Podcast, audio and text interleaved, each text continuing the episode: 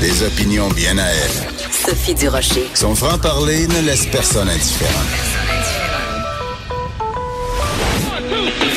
On n'est pas obligé d'être d'accord. Bonjour tout le monde, c'est Sophie. Êtes-vous content que ce soit vendredi? La fin de semaine est à nos Oui, je vous remercie de passer une partie de votre après-midi avec moi, avec nous à Cube Radio. Merci d'avoir choisi. On n'est pas obligé d'être d'accord. Vous savez qu'à l'émission, on aime beaucoup recevoir Alain Pronkin, qui est spécialiste des nouvelles religieuses, parce que d'abord, quand on parle de religion, bon, on aime ça parler à quelqu'un qui euh, s'y connaît, qui n'a pas juste des opinions comme ça glanées à droite et à gauche, mais quelqu'un qui est vraiment un spécialiste de la chose et qui en plus est capable d'avoir tout le recul nécessaire par rapport à toutes les religions confondues. Donc un expert avec du recul. On peut pas vraiment rêver mieux. Et en plus, à chaque fois qu'on reçoit Alain Pronkin, on se dit toujours que euh, on, on, a de la matière parce que la question religieuse d'une façon ou d'une autre, a toujours un impact dans un aspect ou un autre de nos vies. Et dans ce cas-ci, c'est euh, les questions de, euh, évidemment, de différents religions que commis, religieux, pardon, qui ont commis des actes d'agression envers des enfants. Alors cette fois-ci, le cas qui nous occupe, c'est euh, la congrégation des clercs de Saint-Viateur, parce que hier, vous en avez sûrement entendu parler, il y a une juge de la Cour supérieure qui a confirmé euh, d'une action collective qui vise les clercs de Saint-Viateur. Et euh, il y a un jugement de 13 pages qui détaille le tout. Alors, on va en parler avec Alain Pronkin. Bonjour, Alain. Bonjour, Sophie. Alors, euh, c'est vraiment une, une, une triste, euh, un triste dossier, mais le fait justement que le juge, la juge, pardon, confirme qu'on peut aller de l'avant avec cette action collective, c'est quand même le début d'un baume euh, pour les victimes, parce que être dans l'inaction et être dans l'impuissance, c'est pas le fun comme position. C'est ça. Et, et, et ce qu'il faut retenir, la première chose, c'est que ce n'est pas le premier recours collectif contre les clercs de saint Absolument. Il y en avait eu un il y a quelques années, je pense que ça avait été réglé en 2015 ou 2016, et qui euh, qui concernait euh, l'Institut des sourds, l'Institut euh, mhm. Raymond Dewar, qu'on connaissait comme la Maison des sourds à l'époque.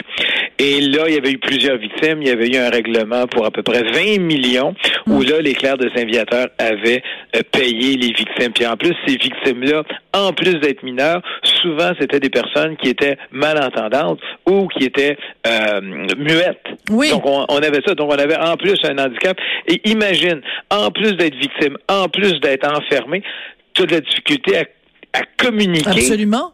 ton agression sexuelle. C'est encore pire. Et là, il y avait, on avait indemnisé. Dans ce cas-ci, il s'agit, si on peut appeler ça, des autres institutions hmm. que les clercs de Saint-Viateur avaient. Et ça, on le retrouve aussi un petit peu dans les recours collectifs contre les frères de Sainte-Croix. On avait commencé par le Collège Notre-Dame, le Collège de Saint-Césaire, et après ça, on va glaner beaucoup plus large. Fait que les, les, frères de Sainte-Croix, on se souviendra, je pense que c'était 11 millions, là, quelques années avant. Il y a un deuxième recours.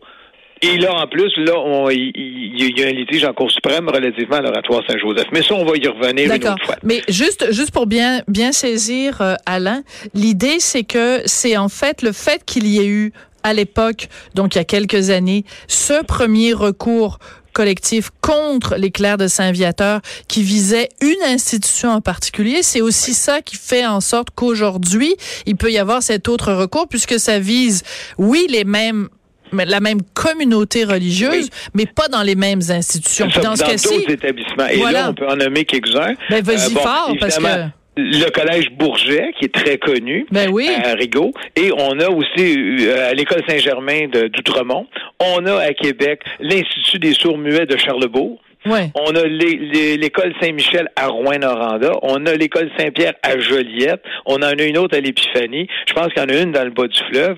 Il y en a un peu partout. Et là, on va sur l'ensemble des, des, des établissements qui étaient sous la tutelle ou la gouvernance des clercs de Saint-Viateur. Et on parle d'au moins 20 religieux. Mais là, on va oui, faire attends, attention. attends, juste deux secondes. On va y aller, on va y aller ensemble à, à, à, au bon rythme parce que ça fait beaucoup de bouchées en, même temps. À, à- à- enfin, non, je j'irai pas là. Euh, euh, je, je m'en allais utiliser une expression, mais ça peut pas être Ouais. cette expression-là que j'utilise. OK. Alors, c'est que ça, il y a beaucoup d'informations là à intégrer. Alors, donc, parce que tu as nommé, bon, des endroits à Montréal, des endroits à Québec, des endroits à Rouen-Noranda.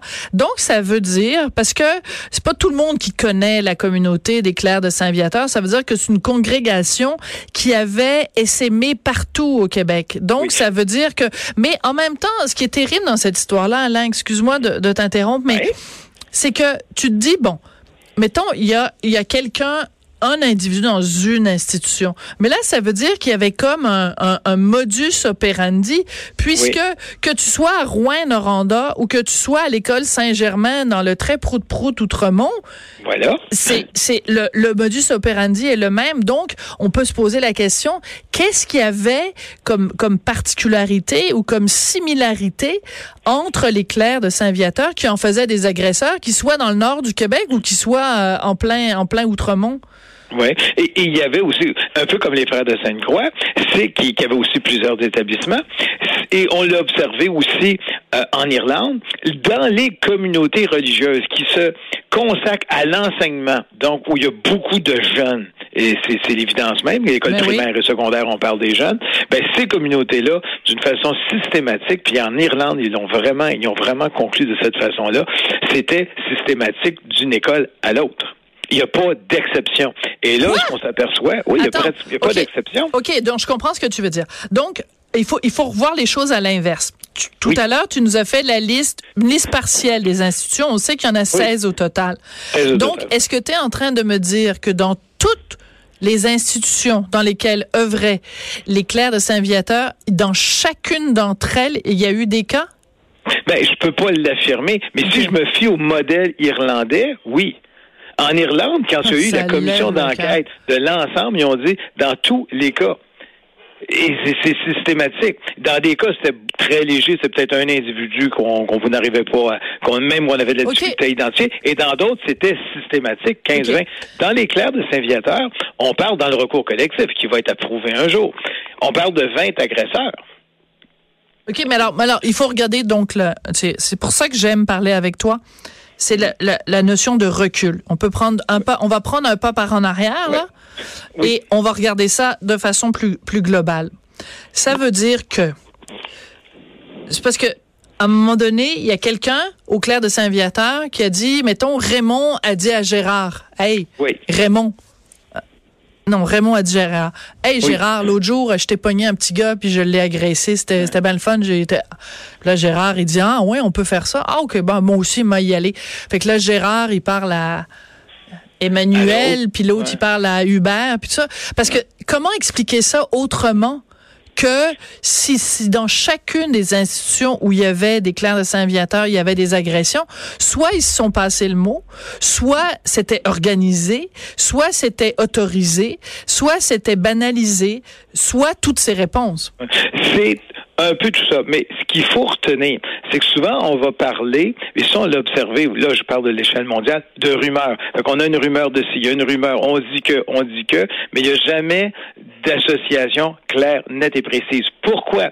Parce qu'on est, et ça, tu le retrouves dans le document des évêques canadiens qui ont rendu public il y a un mois ou deux, on est dans la culture du silence. C'est le silence. Le silence est imposé du, au Vatican depuis 1920. On dit depuis Ouais. 1920, quand vous avez des cas d'agression sexuelle, c'est uniquement le supérieur de la congrégation religieuse. C'est uniquement l'évêque dans une paroisse qui contrôle l'information et c'est secret. Il n'y a rien de public. Donc, qu'est-ce qui transpire? Uniquement des rumeurs. On a entendu que, on a entendu que. Et c'est ce qui a fait mal. Et c'est ce que les évêques canadiens disent. C'est une de nos principales fautes, ce silence-là. Oui, Donc mais, là, attends, excuse-moi, encore une fois, je, je vais t'interrompre. Pourquoi? Parce que tu dis le silence. Ok, c'est une chose que euh, quand mettons les autorités supérieures à l'intérieur d'un organisme X, euh, les autorités supérieures apprennent qu'il y a eu des malversations et là ils demandent à garder le silence. Mais là, si c'est dans chacune des institutions où il y avait des clercs de Saint-Viateur, c'est sûr que Gérard il va garder le silence sur les actions de Raymond parce qu'il fait la même chose que Raymond. Puis Raymond va garder les silences sur les activités d'Hubert parce que lui-même, il pogne des petits garçons. Mais tu as un élément encore pire. Il y en a toujours Attends, un moi, c'est, moi, ah, il faut que tu arrêtes d'utiliser cette expression-là. Parce que là, on est dans le, il y a plus de, comment dire, je, ne sais plus quelle échelle d'horreur utiliser, là. Je sais pas moi-même. Je, je sais pas. Regarde, je vais donner l'autre l'autre l'autre cas. C'est que de 1960 à 1980, puis on parle d'agression dans le cas des, des clercs de Saint-Viateur, il y en a qui remontent à 1980. Monsieur Brian Ford, qui est un policier aujourd'hui de 40 ans, dit que ça s'est passé dans les années 80 dans le dortoir. Euh, ce que l'on sait, c'est qu'on envoyait les religieux pédophiles dans des thérapies. Et après ça, ces, ces, ces religieux-là étaient retournés parce qu'on disait, bon, ben, ils sont guéris, ils se contrôlent, et on les remettait. C'était les, les, années de, euh, comment comment est-ce qu'on appelle ça? On, pas on va les corriger, mais c'était pas des sanctions. On n'arrivait pas comme on voit maintenant aujourd'hui, le père un tel a agressé. Mm.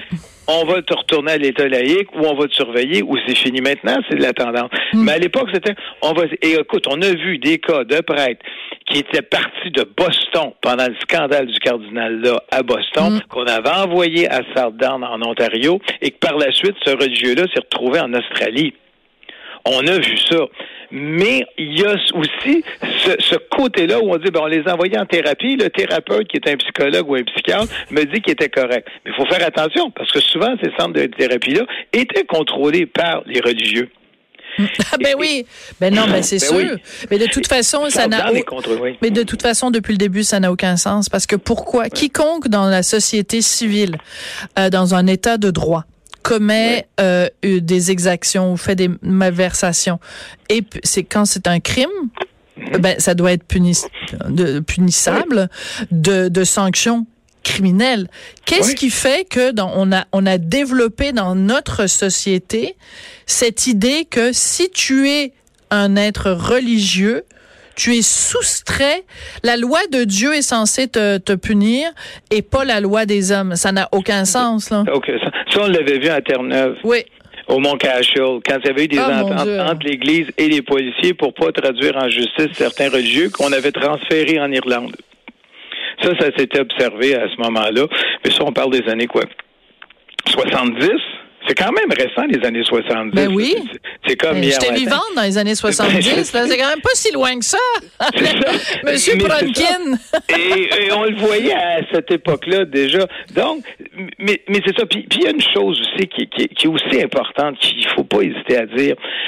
Ce que j'ai observé aussi, oui, c'est que du côté euh, de, l'archevêché de Montréal, on a dit on va faire une enquête. On va convier ça à l'ex-juge qui va faire une enquête pour faire une cartographie de nos prêtres pédophiles. Ouais. Soit. Bon. Euh, peu importe si on est d'accord ou pas d'accord, il y a une mesure qui est prise. Et le diocèse de Québec a dit on veut le faire. Il y en a d'autres diocèses au Québec. Et ce qu'on constate, c'est une volonté de la part des évêques du Québec de donner cette transparence-là. On va voir le résultat. Mais au moins, c'est officiel mais on n'a rien du côté des communautés religieuses. Il n'y a pas une communauté religieuse, sauf aux États-Unis du côté des Jésuites, qui est venu dire, ben nous, on va publier notre liste de nos agresseurs sexuels. Mm. On ne l'a pas. Et pour moi, c'est symptomatique. Est-ce que vraiment la majorité des agressions, pour ne pas dire la totalité des agressions, étaient par des institutions détenues par les communautés religieuses ou non?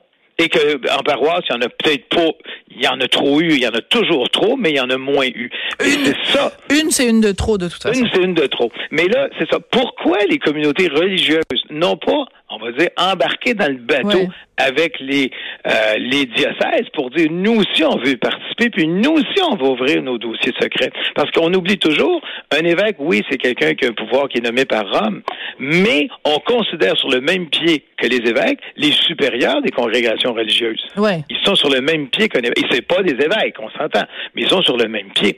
Puis là, dans la situation euh, des clercs de Saint-Viateur, on a des cas où tu as des frères de Saint-Viateur et t'en as d'autres, c'est des pères, parce que eux, ils ont les deux, un peu comme les des Oh, frères et des pères.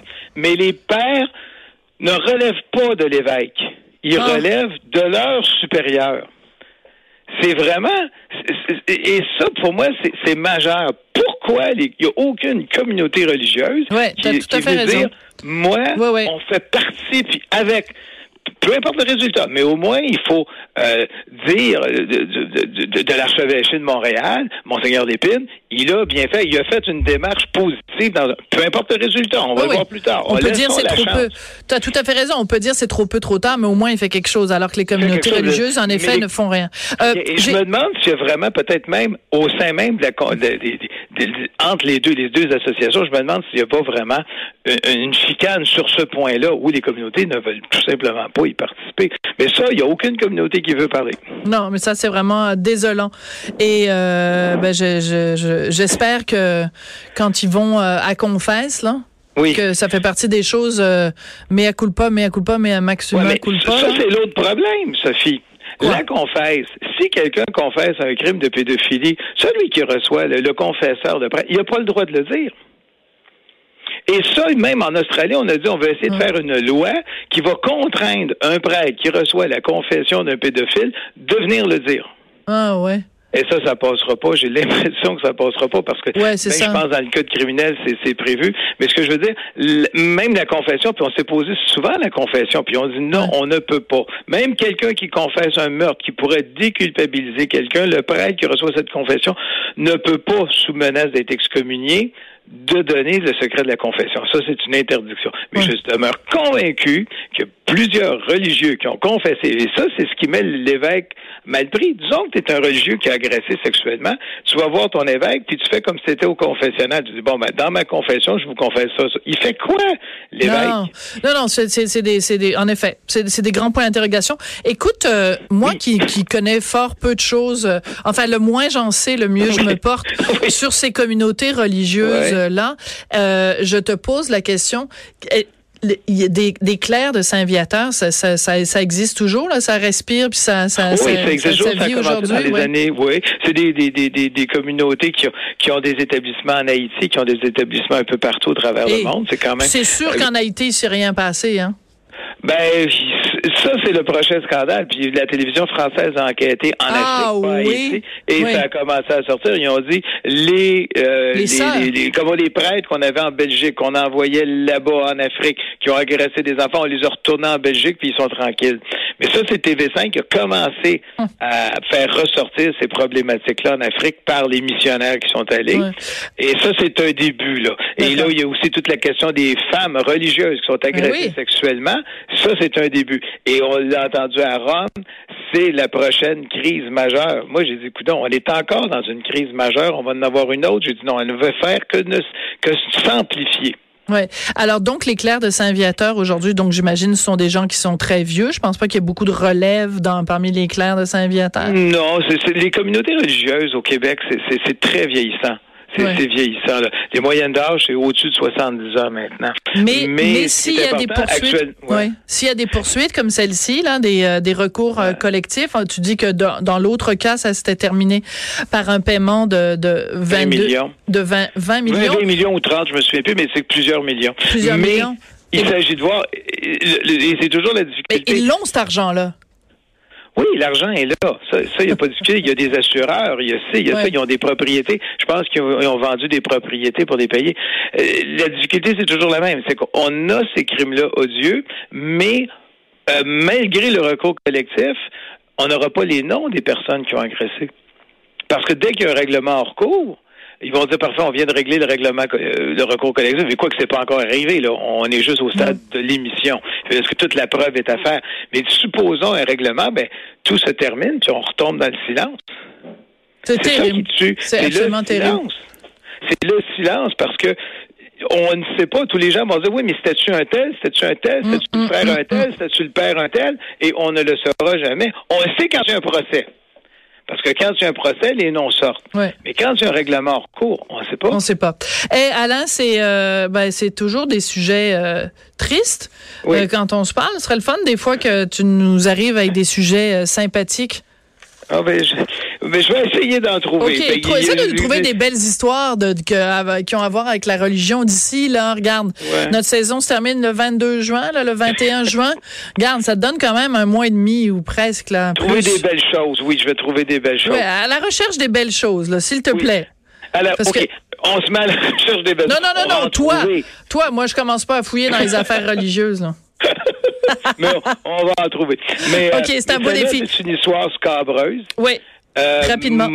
Et la seule chose, j'espère, c'est que la Cour suprême va rapidement rendre sa décision dans mm. le cas qui concerne l'oratoire Saint-Joseph, s'il va y avoir émission ou non euh, d'un recours collectif, parce qu'on est toujours au stade des émissions de recours collectif, parce que quand même, je pense toujours aux victimes. Et la Cour suprême a entendu la cause à mm. l'automne dernier. On est rendu au mois d'avril. Il n'y a pas de jugement. Ça traîne, ça traîne, ça traîne. Et juste sur une émission. On n'est même pas sur le fond, là, comme dans les clercs de Saint-Viateur. Tout à fait. Bon, ben merci beaucoup, euh, euh, Alain. Et puis Alain Pronkin, donc notre spécialiste euh, des nouvelles, ben pas le nôtre, là.